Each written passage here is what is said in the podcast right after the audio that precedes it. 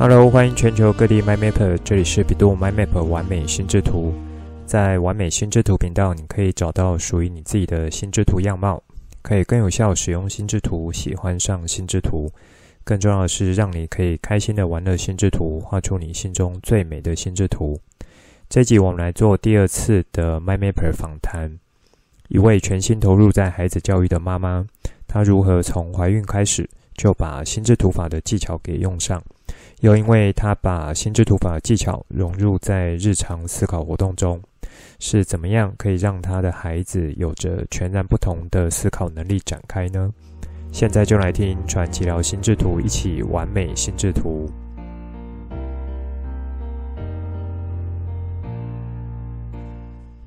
欢迎全球 MyMapper 准时收听完美心智图频道。这集是第二次在完美心智图频道进行 MyMapper 的访谈。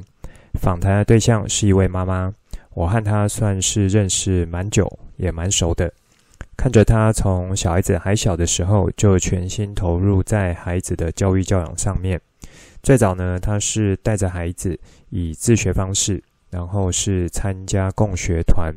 那让小孩子呢可以更好的用孩子本身的样貌来成长，来接受教育。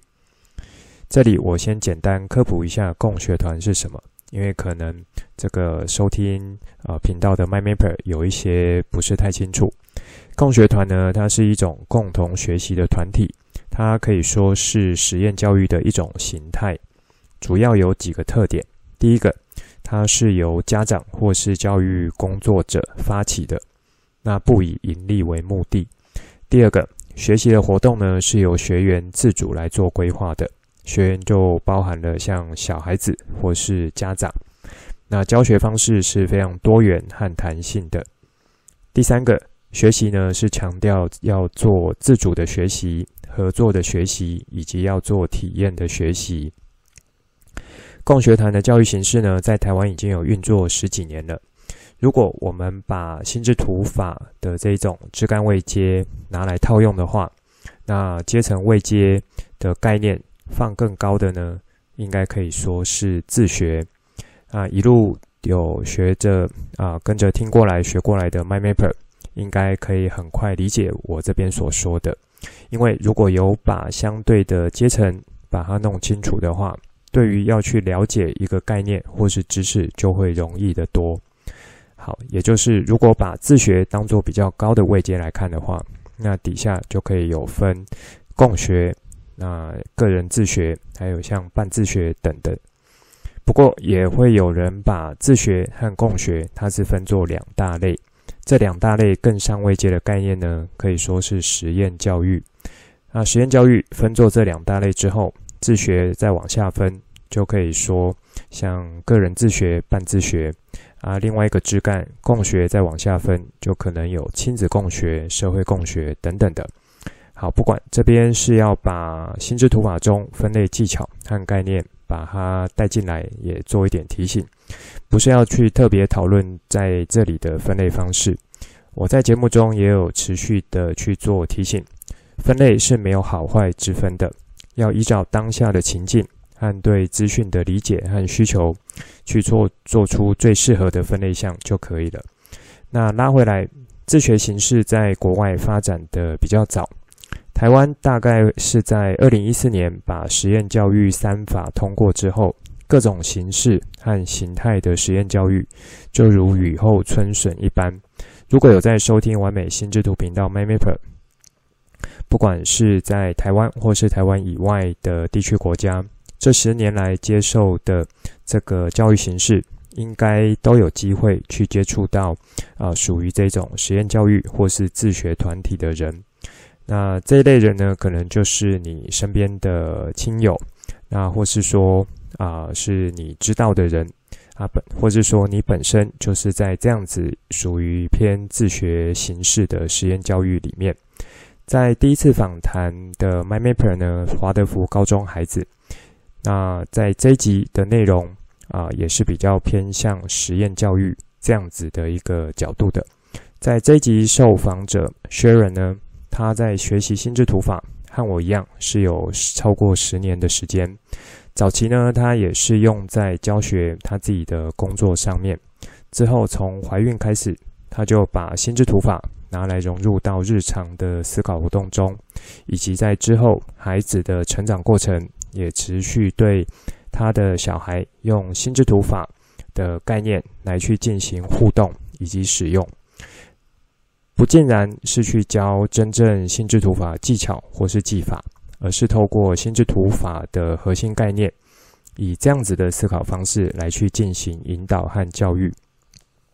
那这样子的引导呢，可能是生活上的，可能是学习上的，或是其他方面。那么，因为 Sharon 本身已经对心智图法的技巧是很纯熟的，My Mapper 也几乎是已经内化在他的思考模式中。成为他的思考习惯，那他怎么样来使用这个工具来帮助他？呃，就是教他的小孩，以及在规划他之后的教育上面呢？接下来就邀请 My Mapper 们一起来听这次的访谈内容哦。Hello，欢迎全球 My Mapper。那这一集呢，我想呃再找一位 My Mapper 来接受我的访谈。那我等一下呢，请他做一下自我介绍。啊，我先简单介绍一下，他的小孩呢是自学的。好，那呃，等一下可以请他多介绍一下这部分。他名字叫 Sharon，现在请他自我介绍一下。Hello，大家好，我是 Sharon。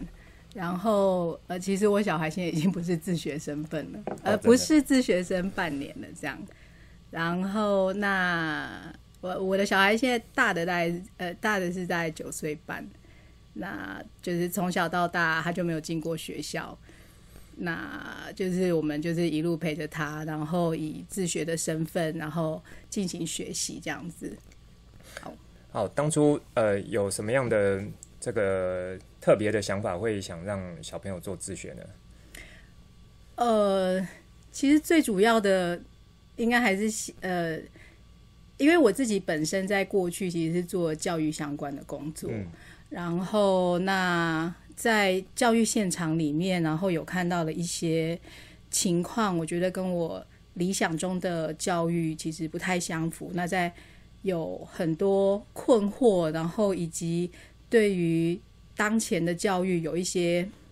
呃质疑跟担心的情况底下，然后想说，那呃，我先选择走看看自学的这条路。那当然，另外一方面是，我觉得我。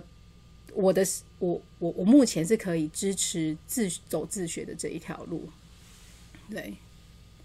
好，那就是刚听说是是经过了几年自学，然后好像现在有再回到回到学校的这个有一段时间嘛？那是不是也分享一下说这个怎么呃有一个这样的转变的？呃，太累了，太累 哦，是是是自学太累了就对了，呃。家长太家长太 对对对，因为做这件事情就等于就是要家长其实就要身兼父母这个角色，以及身兼教育者的这个角色。哦、老师，OK，对对对，了解了解。对，然后哎，要顺便推广一下嘛。在这个过程里面，心智图其实就是 Mind Mapping，其实帮助我蛮大的，嗯，帮助我 解决很多事情。对，这个就是等一下我想再再继续追问的。好，没关系，Sharon 先讲。哦，好，然后但。但是在这样的过程里面，然后啊，当然我的小孩现在就是他现在是小学三年级，然后他到了一个阶段，是我觉得我嗯不能够用在过去认为的那种学习的方式，就是很呃自然的，然后我带着他每天做一些这个做一些那个的方式来支呃来来来。来支撑对支撑他的这些学习，嗯、我呃我的观察是他的学他的学习可能要在更多元，然后领域再更广一点点。嗯，所以就是我们就尝试接触学校，所以在今年的时候，我们就是回到学校这样子。嗯，好，那以我知道呢，他虽然是回到我们认为的体制内，但实际上也不是那么的体制内。哦，就是这个这个跟上一次的 MindMapper 访谈也是有一点点关系的，就是他回到的是比较像实验性质的学校这一块也，也也 Sharon 也帮我们再分享一些。哦，对，我的呃，目前我的小孩他进入的学校是华德福教育体系的学校，这样子。嗯、那华德福，我不晓得大家对于华德福教育的呃熟悉或者是认识是怎么样子。那呃，在我的我的观察下面，那华德福他他推广的是慢慢的学，然后在生活当中的学。这这个部分是跟我之前。就是在陪孩子走自学的时候，这是很很重要的一个部分。然后，然后再来，华德福他也很很着重是在大自然里面去进行学习，而不只是就是把大量的时间放在学科，就是知识或者是纯粹大脑的学习，然后还很着重身体各方面的经验。那所以，当我从自学，然后要转，就是要重新选择是一个走教育机构，或者是就是一个比较学校这种体制的时候，然后所以那时候就先选择走华德福教育这样子。嗯，好，听起来呢，这其实也是这几年在一零八课纲想要推的，就是呃素养这个角度哈，就是说你学的东西之外，你还要能够把学的东西可以。拿来生活中用，那我觉得在华德福的这个体制呢，它有点像是先让你从生活中去去经历一些东西，然后从中去获得一些学习。所以我觉得这呃，不管体制内或体制外，或是说介于比较中间的、比较实验性的，在这几年，我认为是有越来越多的这种算是跨界的取经也好，或是有一些呃框架的的慢慢的有一有一些些改变了哈。好，那我们就来正式一点，就是呃，因为早期嘛，就是你的小孩都是比较自学，所以刚你有提到，在这个过程中，呃，心智图的这个这个经验，或是呃，心智图可以。帮助你的部分算蛮大的，那是不是请你先，诶、欸，先简单介绍一下，说你在学习心智图的一个过程，就是最早最早是怎么接触的，然后有没有在这个学心智图的过程中，有没有一些什么不一样的想法，然后到最后你觉得，诶、在你小朋友可以就是在自学的这个阶段的时候，你拿出来用，就是这这这几个部分，可不可以跟我们分享一下？好，呃，那我先先分享一下，就是我一开始接触心智图好了，嗯，呃，那其中一个原因是因为我的其中一个家人他有接触心智图，对，然后也介绍了给我，就是有这件事情。那另外一个是，嗯，对我来说，就是我我自己之前在求学的过程里面，然后或者是说在后来进入。社会工作之后，然后我自己在做的笔记或者是学习笔记之类的，一直都不是，都不只是纯文字而已，它是包含了文字跟图像。所以，当我后来我认识了心智图这个这这个该讲东西工具，这个工具，嗯、这个工具之后，我发现哦，他把我之前的那个呃，我我我我。我习惯做的那个笔记的形式，它应用在里面了，而且它不只是应用在里面，然后它还有很好的，呃，有统整的能力，就是可我可以透过这个工具，然后去做一个很很好的统整，把我思考的很散乱的东西去做一个很好的统整。那同时，它也可以在做在发想的时候，然后它，呃，因为它有那些。主枝干啊，或者是次要的枝干，然后可以帮助我更有，呃，不管是更有逻辑，或者是更有层次性的去把发想的东西去把它组织起来。然后，因为我之前在做的工作就是在教育现场做老师这个工作，所以在我备课的过程里面，或者是当我在记录。比如说，可能是上课，呃，学学生的一些学员的一些反应，或者是说我必须要去重新发想，呃，我我的未来，然后这个课程它可能是怎么样子的走向，或者是把一些新的东西把它纳入进来的时候，那心智图它可以帮我做一个很好的，嗯，有点像是目录型的那种，我不知道该怎么描述，欸，好，这这这是之前在节节目中有提到的，叫做图书馆式的心智图，它帮你做一个类似像图书馆的一种整理，哦，对对对对对。嗯、那我觉得这方面有协助我很大量的，就是把我各式各样琐碎的工作，然后把它呃，就是透过心智图这个工具，然后去把它结合起来，然后不会东一块西一块，而要透过我只是纯粹的脑力去去联想说，哦，原来这边还有什么，那边还有什么，这样子。那这是刚开始在接触呃心智图，然后呃哎我有点忘了，所以接下来这样，然后然后接下来就跳到我的我哦哎我跟我跟 Coach 很熟，所以就随便讲。接下来就是要问问看，说你这个心智图后来是呃怎么用，有用在哪些地方，然后以及在。就就是你小朋友自学的这个阶段，你因为你一开始有稍微爆料一下，你觉得这个非常好用，那到底是哪里好用？这样子，好，不不过我们先慢慢来，就是你后来这个，哎，刚已经有先讲一点嘛，你把它用在你工作上嘛，就是老师备课这一块，我我觉得这是很好的哈，就是不知道大家有没有呃意识到它他那个 Sharon 他一开始说这个文字跟图像，其实就是心智图它两大两大特色。也等于是说，把我们大脑擅长处理的两种类型资料，也就是文字跟图像，哦，就是把它做整合跟串联的。然后呢，那在老师备课这边，因为资料量非常的大，哦，所以可能以往是东一块西一块的。那透过这种它一个树枝状结构，就非常有脉络跟有逻辑的一个东西，你其实会非常非常的清楚。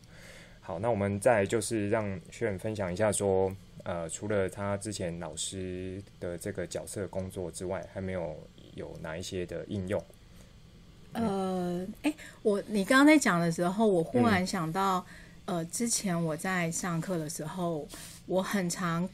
用呃，透过心智图去跟我的学生去做互动的是，呃。哦，因为呃，我那时候我在教授的科目比较是跟语言相关的，嗯，所以在课堂上面，我们可能会进行，例如说像是不管是写作文，或者是呃，或者是从一个 idea，然后要去发想其他相关的 idea，那其实像这这样子的东西就很适合用心智图来操作。那通常我就会把它整个写在。大大的白板上面，然后让全部的学生，然后能够一起看到这个心智图。那通常在白板上面的心智图，就会是我跟学生一起把这个心智图展开来。那由于这是我们一起合作把它展开来的，而且通常，呃，就是因为其实，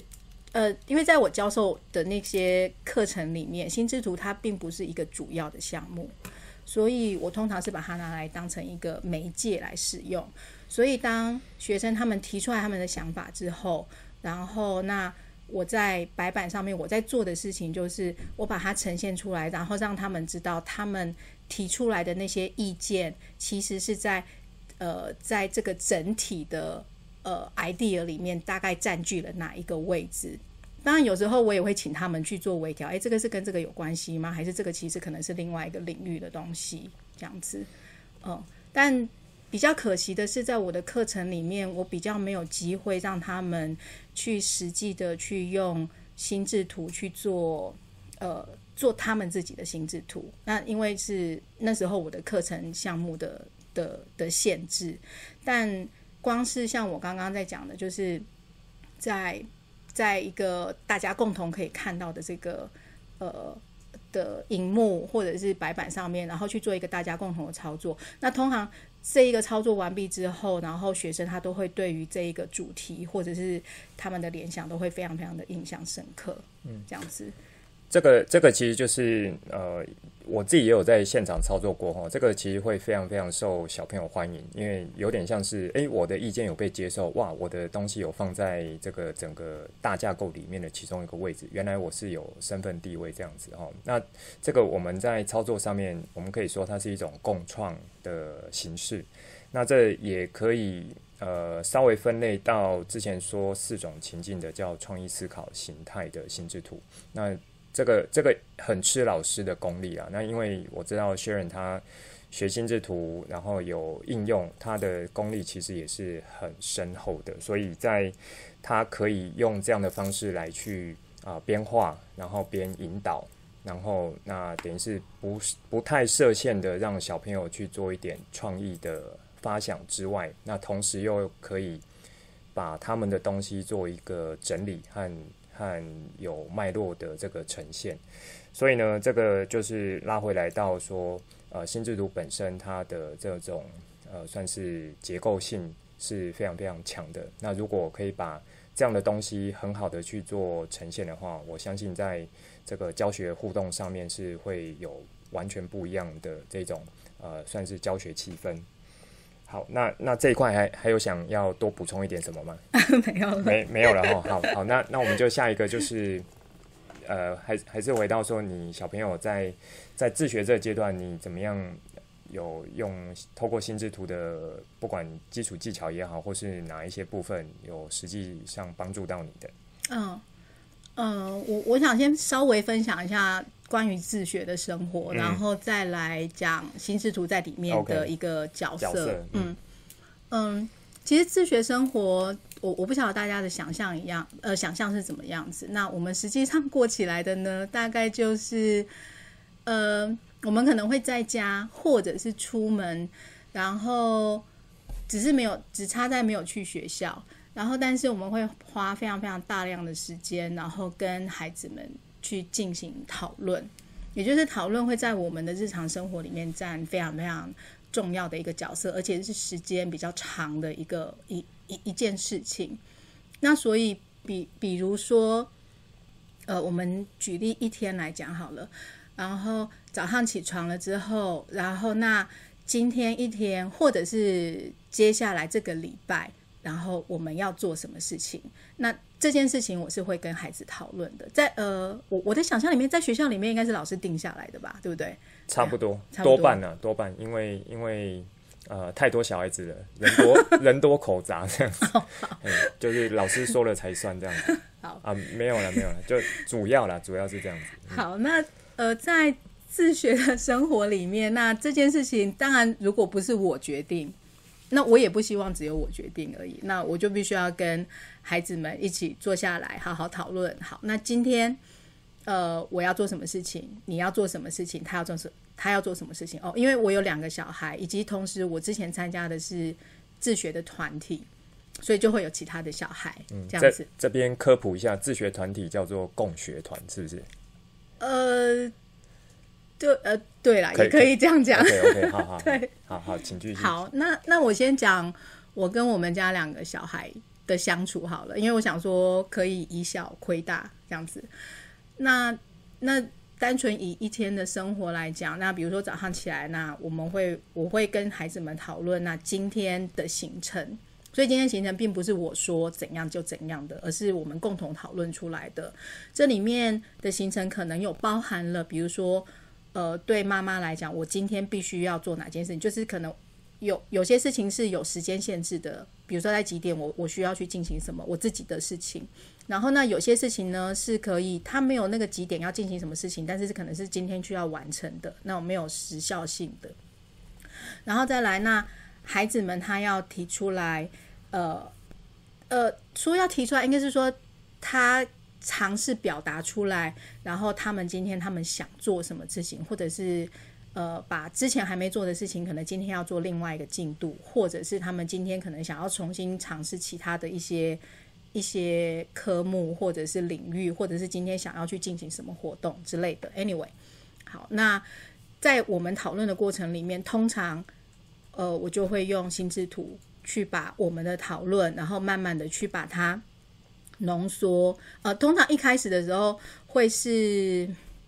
会是像 brainstorm，就是。比较发散的，东一个想法，西一个想法，这样。对对对对对。嗯、然后接下来把这些想法，把它慢慢剪筛剪，然后剪起来之后，然后我就会用好，其实我会用好几个心智图让孩子们看，嗯、因为我孩子的年龄并没有很大，所以我做的心智图不能到很复杂。那通常我给孩子们呈现的心智图就会是一个中心的主题，然后再外加。主枝干，然后顶多在一两个就是次要的枝干，就这样子。然后或者是其实更多时候，在孩子们更小的时候，我给他们看的就是一个中心主题跟主枝干而已。因为这样比较简化，我觉得对小小孩来说其实是一目了然的。然后，呃，那透过这个心智图，以及我觉得是那种呃图像化，就是他们看得到我们的讨论。因为其实有时候，当我们并没有把讨论把它写下来，或者是没有办法用孩子们可以理解的那个形式或方式呈现给他们的时候，讨论很可能是，比如说我们现在可能讨论到这样子，然后可能前面的孩子们都忘了。但是如果透过把它写下来、画下来，啊，如果只是条列式的这样写写写写写的话，小孩他也很可能会迷路。但是透过心智图的呈现方式，孩子们。不太容易迷路，因为他就看得到哦，那个中心主题其实是我们要讨论的是什么东西，然后再来那个主枝干跟次跟次枝干，然后又很明显，所以孩子们他只要看着图，然后看着我们做的一起共创的那个心智图，他就大概知道他他他的思考，他的思绪不会不会走丢了。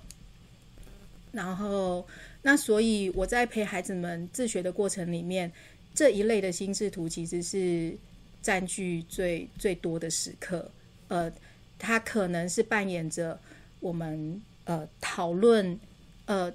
就是就是逻辑化我们的讨论，或者是去发想我们接下来要做的事情，或者是未来活动的规划，比如说可能是一个旅程的规划，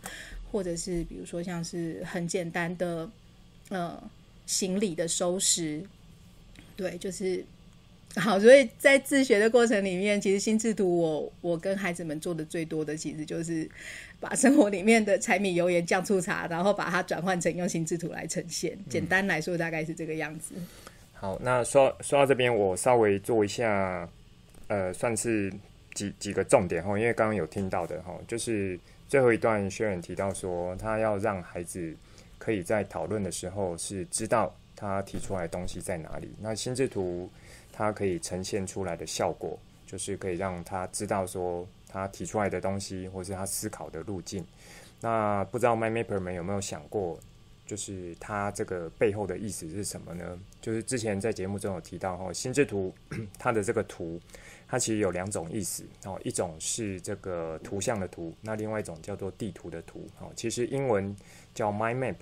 它。的 map 呢，就是说以英文的角度来讲，它本身就是一种地图哈，就是它是可以帮助我们大脑里面的各种资讯去做一个相对完整的呈现。然后呢，你今天走到的 A 点，但是你可以循着路哈，因为它路径都有了，就是我们所谓的枝干，各种呃主枝干也好，次要枝干也好。那你 A 点你想要到达 B 点，或是更远的另外一个枝干的地方。你会知道从哪一边跨过去，或是说走哪边回去，那这就是这个 map 的效果哦。那再就是呢，刚我听到炫分享的这一段，这是他在带着小朋友自学使用到最大量的这种形态的话，我认为就是以呃四种使用情境的话，会是属于这种专题讨论的。那也有混合一些像这个简报形态的。好，那如果说对这几个部分还不是太熟悉，或者说你是新加入的 MyMapper，你可以回去听使用情境这几个单集。好，那接下来呢，想要来请 Sharon 继续分享一下，说，呃，在你应用的这个这个场景里面，哈，就包含说你当老师，或是说你在跟自己小孩在互动的过程中，有没有哪一些是让你这个印象最深刻的，或者说你觉得啊，好在是有这样子心智图的一种形式，是可以帮助到你去去把这件事情做比较好的解决。有有有没有这样子的一个 moment？解决哦，嗯，我我我通常会觉得心智图对我来说就是帮助很大的时刻，其实不太是解，哎我。我好像很难用“解决”这两个字去讲，但是它通常会是在，我觉得它影响比较大的是我在思考上面，就怎么去思考这件事情。嗯，就是嗯，有点像帮助你当下可以比较更有效率的去完成这样这样这样这样的意思吗？也不是哎、欸，而是呃，我现在想要讲的是，哎、欸，我我我想描述一个经验，我我不晓得大家有没有，就是当你心智图画久了之后，因为心智图就是中心主题，然后接下来就有好几个主要枝干嘛，然后呃，就是在你在你习惯用心智图这个这项工具之前，然后在以前我们的求学经验里面，其实大部分都是条列式的，对，然后所以。我我自己有感觉，在之前我的大脑它比较会是条列式的那种去想事情，就是这个想完了，然后再想下一个，然后再想下一个，再想下一个，或者是即使呃，比如说第一个想完了，然后再想第二个，再想第三个，或或者是我可能第一个，然后接下来我想到了第十个，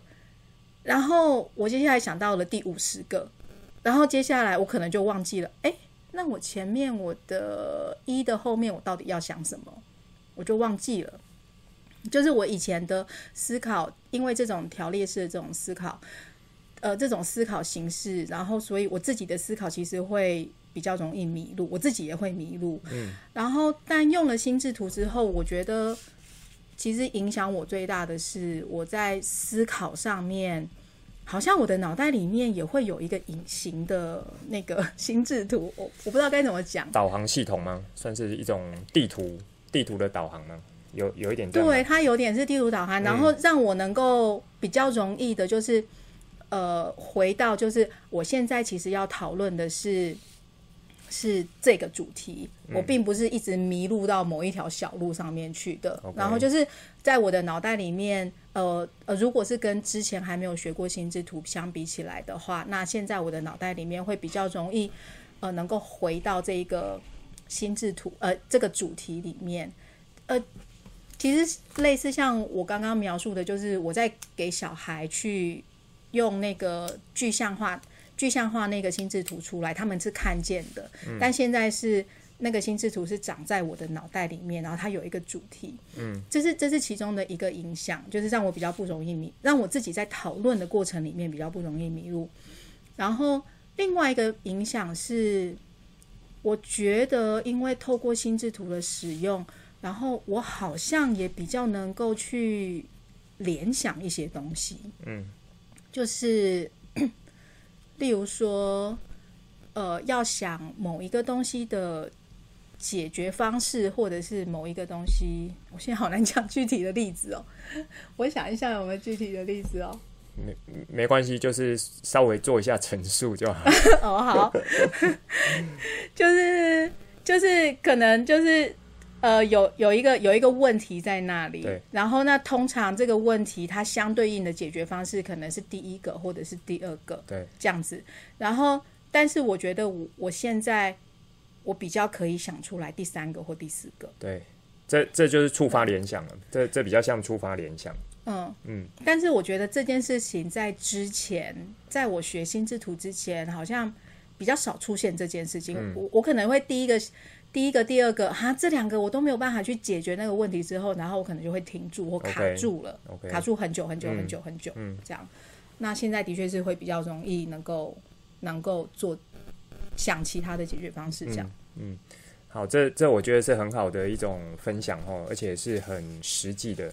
那在这边，我我觉得可以再有一些些小小的整理哈，就是刚刚 Sharon 提到的，我觉得呢就是。呃，心智图它当你使用习惯之后，它会内化嘛？这也是我在节目中有常提到说，你练习够久，它其实会成为一种内化的思考习惯。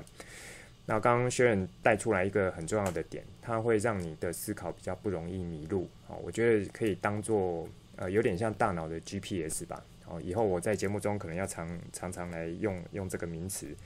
那因为有内化之后，以及刚提到的这个叫触发联想，哈，这也是节目中我常提到，因为关联线它是我认为是比较属于高阶的技巧，但是我很鼓励 My Maker 们可以去常去使用，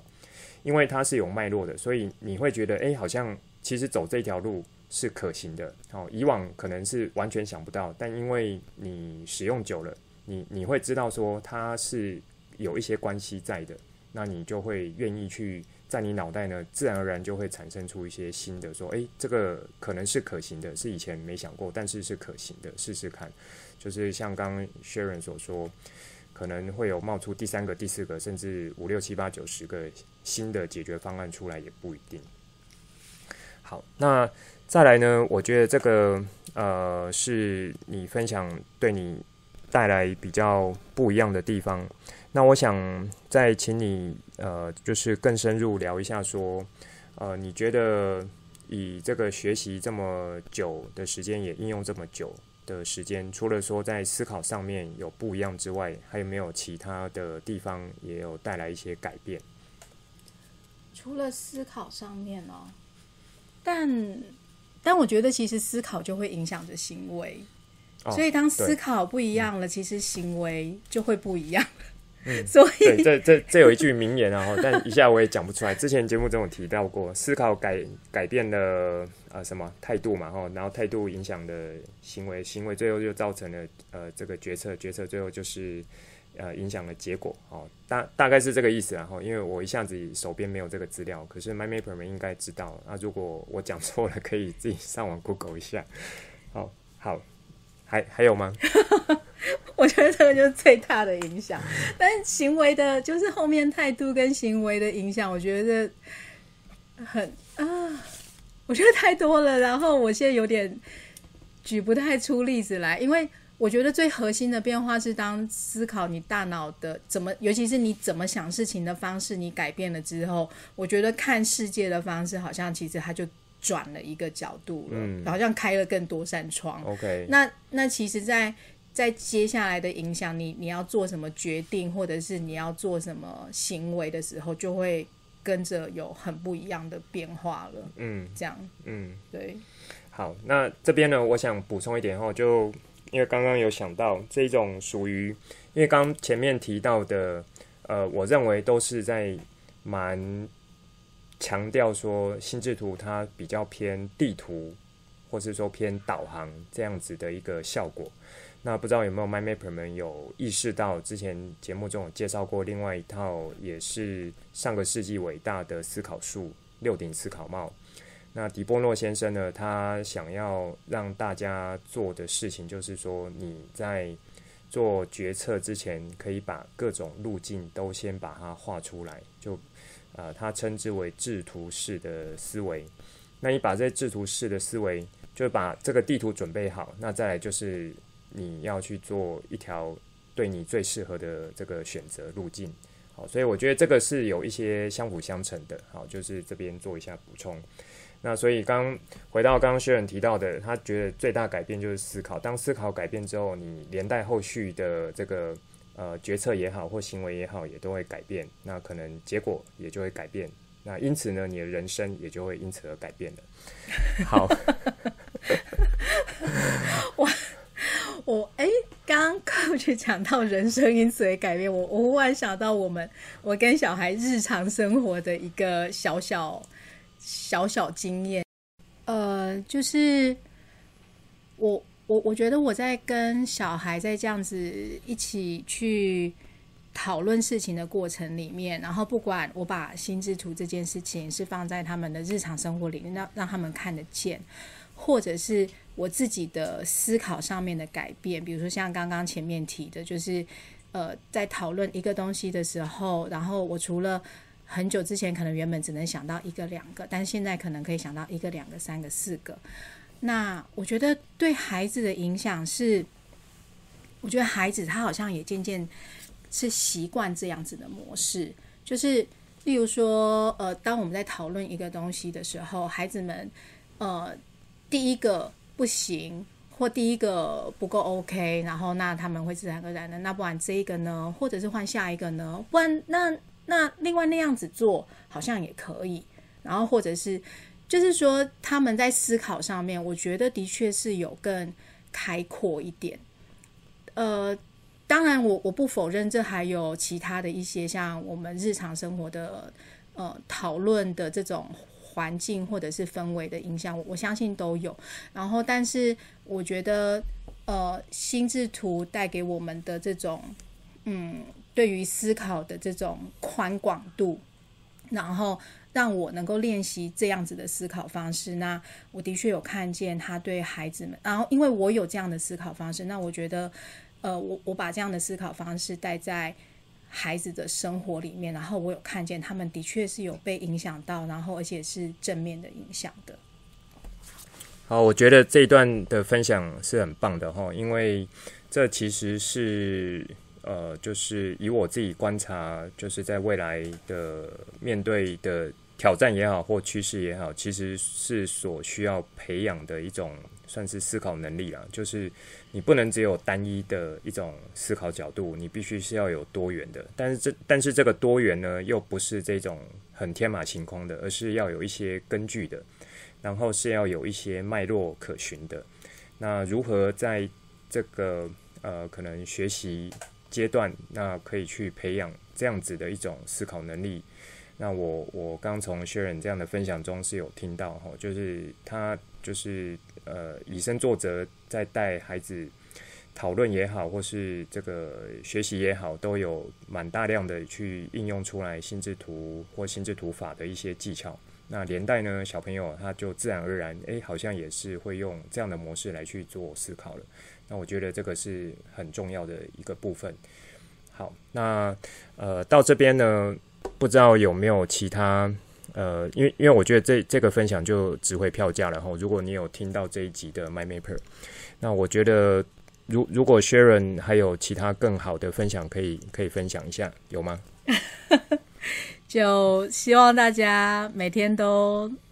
每天会不会太频繁？我不想得大家的时间，但我觉得把心智图的方式，然后他他思考的方式，把它放在心上。当然，我觉得刚开始。当这件事情不是你的习惯的时候，的确，当你用手画出来，或者甚至是用电脑画出来，我觉得它可能都是成为一个你习惯的路径之一。然后，当你习惯了、习惯了、习惯了这样的思考方式之后，它自然而然会变成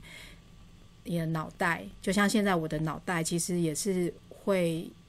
会觉得这样的思考方式好像是比较适合自己的方式。那我觉得，如果哪一天，或者是现在，就是你你现在想事情的方式，其实也是像心智图的这种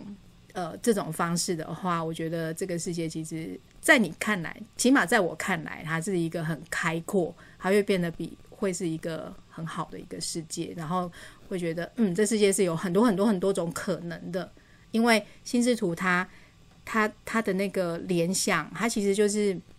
一个主题，然后发想很多很多很多，他并不会只是只是一个，然后再一个，然后再一个，再一个，它并不是这种单一的。那透过心智图的这种思考，那就是希望大家现在或者是未来也能够到达这样的世界。嗯，好，这这就是我在开播第一集有和大家提到，把它融入到日常的思考活动中，那你就会逐渐去内化起来了。好，最后呢，我想呃问一下这个 Sharon，那有没有给这个初学者 MyMapper 建议，或是说给老手可以怎么样来持续精进？那以及呢，如果呃如果有像你就是听了这一集的访谈很感动，想要跟你。求这个呃教养孩子的这个配方，或是教养孩子的秘诀，那想要跟你做一些联络的，那是不是有一些联络方式可以提供？哦，呃，初学者哦，初学者，你随时开始都可以啊。你现在听完这一个，请立刻开始，把刚刚.把刚刚你听到的，然后用心智图把你的心得或者是感想。或者是把你记得的东西，然后用心智图把它尝试写下来。反正现在就开始动手做。所以初学者的建议，对。然后我觉得最重要的是持续，你持续、持续、持续这件事情才会真的是变成是你的，而不是偶一为之。老手，老手就不用我建议了吧？老手就老手，很厉害了。诶、所所所谓的老手哦，在我的定义，老手就是那种。诶，要上不上，要下不下，只是学比较久而已。那我觉得在老手上面还有一个叫高手，哦，所以就是有点想给这个稍微卡在中间的老手，有有没有一些他，比如说要在做突破的话，可以有什么呃，算是切入点，或是有什么样的角度？啊，可是我觉得我也不是高手，啊、真的吗？不会啊，你你你很厉害啊，你你你在我心中算是高手了，嗯，可以可以分享出刚刚那种，就是我以前没有没有想过，而且哇，这个真的是很很厉害的一种应用方法。哦，那我猜我做的比较多的就是把我的柴米油盐酱醋茶，把它变成心智图的方式，这样。OK，好，所以就是回归到这个，这个叫什么？天下武功就是回归到最原始，会就是你的马步扎稳，然后就是应用到生活中，那你的这个武功就会越来越强大了。这样子，好，感觉好像是这样子嘛，对不对？呃，对，哎、欸，我我我分享一下我自己的小经验。我刚开始在学心智图的前几年过程当中，嗯、呃，我。我怀孕的时候，其实也是差不多在在那，就是差不多同一个时间。嗯，所以呢，比如说我怀孕的过程里面，我要准备哪些东西，然后我要注意什么事情。到后来我要去待产，然后我去坐月子，这些种种的事情，我都透过心智图去把它罗列下来。嗯，那我觉得这个其实就是把心智图把它生活化。嗯。好，这这很像在那个运动员有一句话哈，就是生活即训练，训练即生活。那生活就是心智图，心智图就是生活，这样子的感觉。对，那我不晓得大家各自的生活是什么样子，嗯，想必都是非常精彩的。那我想应该也都能够找得到心智图可以切入的地方。嗯，这样，然后在大家各自可以切入的地方，然后把它。呃，不一定要立刻就全部啦，就是把它试着用心智图来去做，就是你生活里面的一个其中的一个小呈现。那我觉得久而久之，这个东西就会变成是你的了。嗯嗯，好，这个真的是一句话突破盲肠，就是你可以立马开始，然后不要想太多，从一个小地方也可以着手，就是生活中你觉得想要用就把它用出来，那用久了，这个就是你的了。好，那最后刚刚说，如果有人想跪求你的这个养小孩秘招，有有可以有可以联系吗？还是说不方便？我，我没有什么秘招，那个讯息可以传到 Coach 这边。哦，OK OK，对对，Coach 应该会转给我。我我我当经纪人这样的意思就 可以可以。好，好，那今天非常感谢这个 Sharon 接受我们这个呃这一集的访谈。好，那就是。呃，我们最后是不是 Sharon 有还还有没有什么要要再跟这个线上的 MyMapper 做一下分享的？呃，就是我们一起努力吧。谢谢大家，今天很高兴跟大家聊聊天，谢谢。好，谢谢大家。好，以上是这一集想分享给大家内容，最后帮大家整理一下这一集的重点。一开始简单帮 MyMapper 们科普一下这一集受访者的背景以及他所处教育学习环境，是属于实验教育中的一个分类。如果有这个 MyMapper 有更多兴趣的话，可以再去做深入了解。接着呢，请 Sharon 和我们聊他是怎么开始学心智图法的，以及从最早他把心智图法用在工作上的一些心得和发现。到后来，他自己怀孕时候的杂项清单准备，以及呢，孩子在成长过程中的生活和学习引导，其实都有心智图法的一个使用。而因为这样子长期下来，用心智图法的思考方式也好，或是用他的资料整理方式和孩子的互动，那因此所形成在孩子身上所看到的变化，还有他自己的变化。都有一些蛮令人意外和惊喜的地方。如果这边做简单的归纳化，就是透过心智图法学习和融入日常思考活动中，会让思考能力的本身仿佛加装了 GPS 导航，还有呢，会像加装了加速器一样，对于思考内容是不容易迷路的，以及呢，可以去产生更多样化的联想内容。让孩子可以去想出更多可能性，想法上可以更加的开阔，也就是我们现在啊、呃、这个时代最需要的创造力、创意能力。在访谈时候呢，我有啊、有想引用的一句话，那时候啊、没有想的呃就是没想起来，那这边我再把它啊、有找了资料，这边提供给 MyMapper 们。那就是美国心理学家威廉·詹姆斯，他曾经说过：“思想或是态度会决定行动，行动会去决定习惯，习惯会决定性格，那性格最后就会决定命运。好，最后呢，就是 Sharon 他对于初手、老手以及高手的一些建议。现在就可以开始，不用去怀疑。那从可以接切入的地方，马上开始，从你的日常生活中，从手边就可以取得材料来做开始。如果你也喜欢 Sharon 的故事，想要和他有更多的交流，欢迎可以透过完美心智图频道来留言或是私讯给我。这一集的内容就先说到这里，之后再跟大家聊更多我对心智图的认识所产生的经验和想法来跟你分享，带你一起重新认识心智图，一起喜欢上心智图。希望你会喜欢今天的节目。本节目是由比度 My Map 完美心智图直播，我是传奇，也可以叫我 Coach。欢迎你听了之后有新的想法和角度，可以画出心智图或是留言来跟我分享。也欢迎你告诉我有什么想听的主题。节目单中附上联络资讯，以及我想和你分享的作品和贴文资讯。欢迎把这个频道分享出去，邀请你的亲朋好友一起来享受心智图的美好。我们下次见，拜拜。